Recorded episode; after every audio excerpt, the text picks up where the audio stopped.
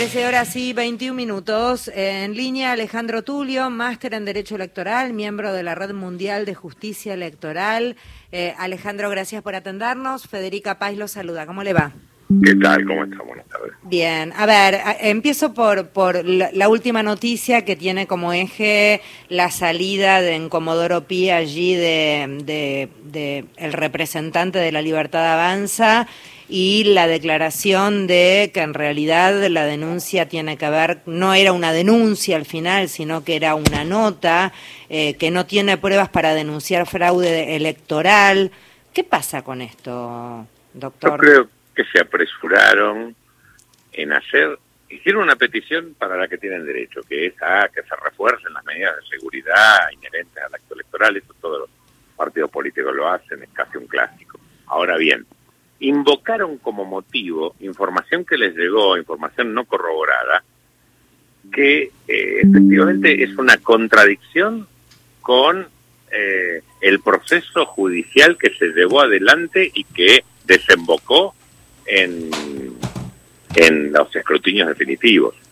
Cuando una elección, cuando se hace una elección, se procede eh, dos días después a contar todas las actas electorales de todas las mesas tengan o no tengan objeciones, se les pregunta a los fiscales si están conformes con, eh, con lo actuado, conforman y convalidan lo actuado, hacen la suma, hacerse una audiencia, se convalida por todas las fuerzas eh, políticas eh, la elección y entonces recién ahí se declara la validez de la, de la elección.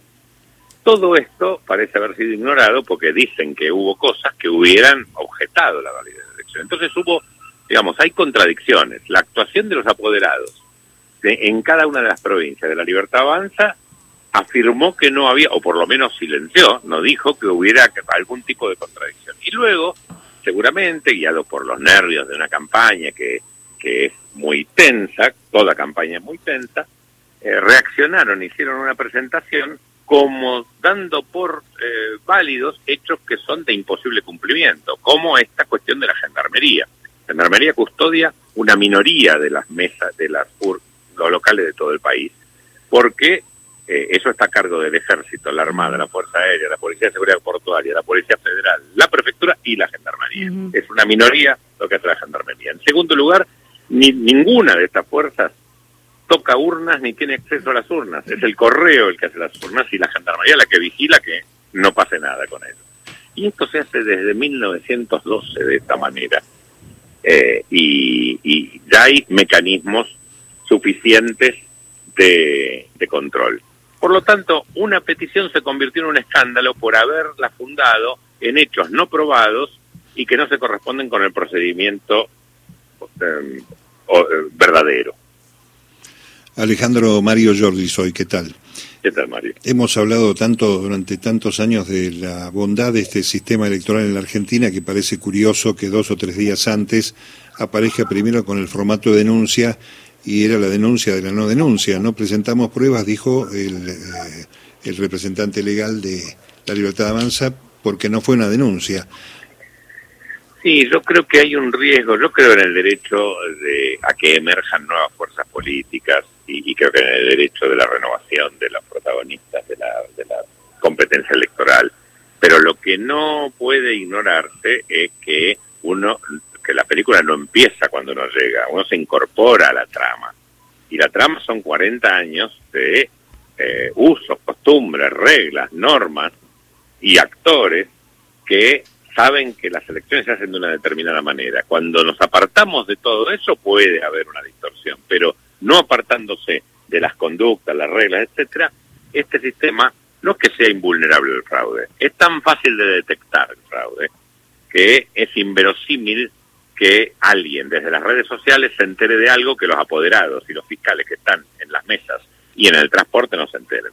Y por otro lado, la petición de que se les permita a los fiscales acompañar las urnas en su trayecto, es una cuestión que ya está, no, es necesario pedirla, todos tienen derecho a hacerlo, no hay que pedir permiso. Eh, doctor, esto ya, ya, a ver, es un capítulo que hemos visto, ya está, ya pasó. Digo, ¿de aquí en más no se pueden implementar algún tipo de medidas que no, que, que encorseten de alguna manera el revolear denuncias o decir cosas que uno cree haciendo tanto daño a la transparencia de nuestro sistema democrático, haciéndole perder tiempo a la justicia, digo, con todo lo que ha implicado todo esto, con la desconfianza que queda flotando porque no va a faltar alguno que diga ese, ¿sabes qué? Tienen todo arreglado. Digo, no hay una... Hay una, hay, una norma eh, que solo penaliza a los abogados, pero que nos penaliza, no, nos sujeta a los abogados a una responsabilidad que se llama la temeridad procesal, cuando uno causa eh, o presenta un, un escrito que pone en marcha un mecanismo que a sabiendas de que eso no sirve.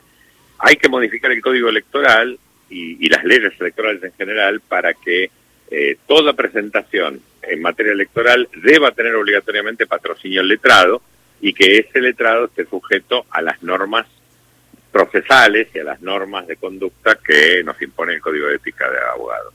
¿Y usted, Eso sería una buena medida. Claro, sería oportuno. ¿Usted cree que sería oportuno?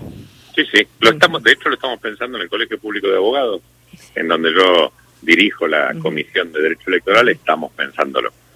Alejandro, eh, el otro tema novedoso, o al menos que uno no recuerda, es este o de la entrega eh, retaseando boletas eh, con menos cantidad de boletas eh, a, cada una de las mesas, eh, con el compromiso que creo que es legítimo de que cada partido le dé a los fiscales la potestad de completar cuando estén faltando.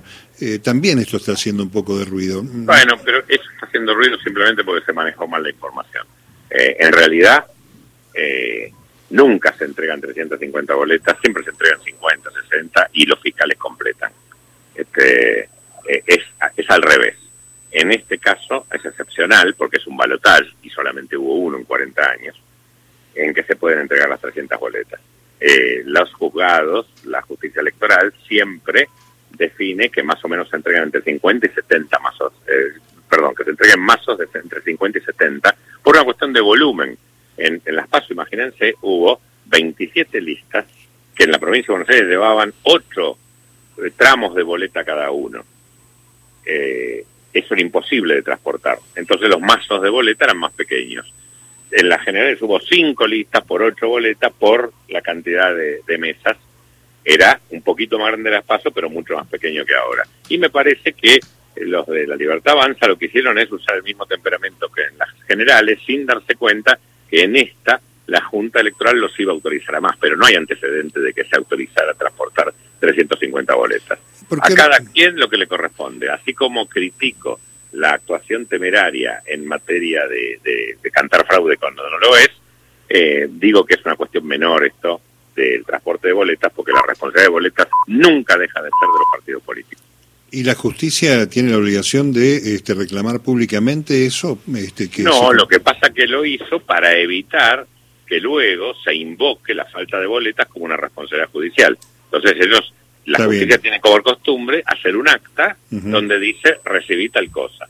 En este caso, como fue extraordinario, nunca ocurrió, dijo, yo que les autoricé 350, recibí solo 100. Pero siempre, en, en, las pasos no hubo problema y los mazos eran mucho más pequeños. ¿Cómo está viendo, doctor, como última pregunta, usted que tiene tanta experiencia en el área, formando parte además de la Red Mundial de Justicia Electoral, eh, este, este clima previo a las elecciones, con, con todas estas denuncias? Yo estoy mal acostumbrado, porque como vengo, yo viajo permanentemente y participo en muchas elecciones, aún con este clima, esto es un jardín de infantes. Sí. Este, para esta altura, en Ecuador teníamos un, un candidato a presidente muerto, un, un alcalde muerto y 88 atentados contra candidatos. Eso hace dos meses. Así que eh, esto es, hay pirotecnia verbal, pero que bueno, el, el domingo, cuando se sepan los resultados, o a más tardar, cuando se sepan los definitivos, hay demasiada caridad, eh, paridad, se superará el tema. Bien, gracias doctor. Muy bien, hasta siempre.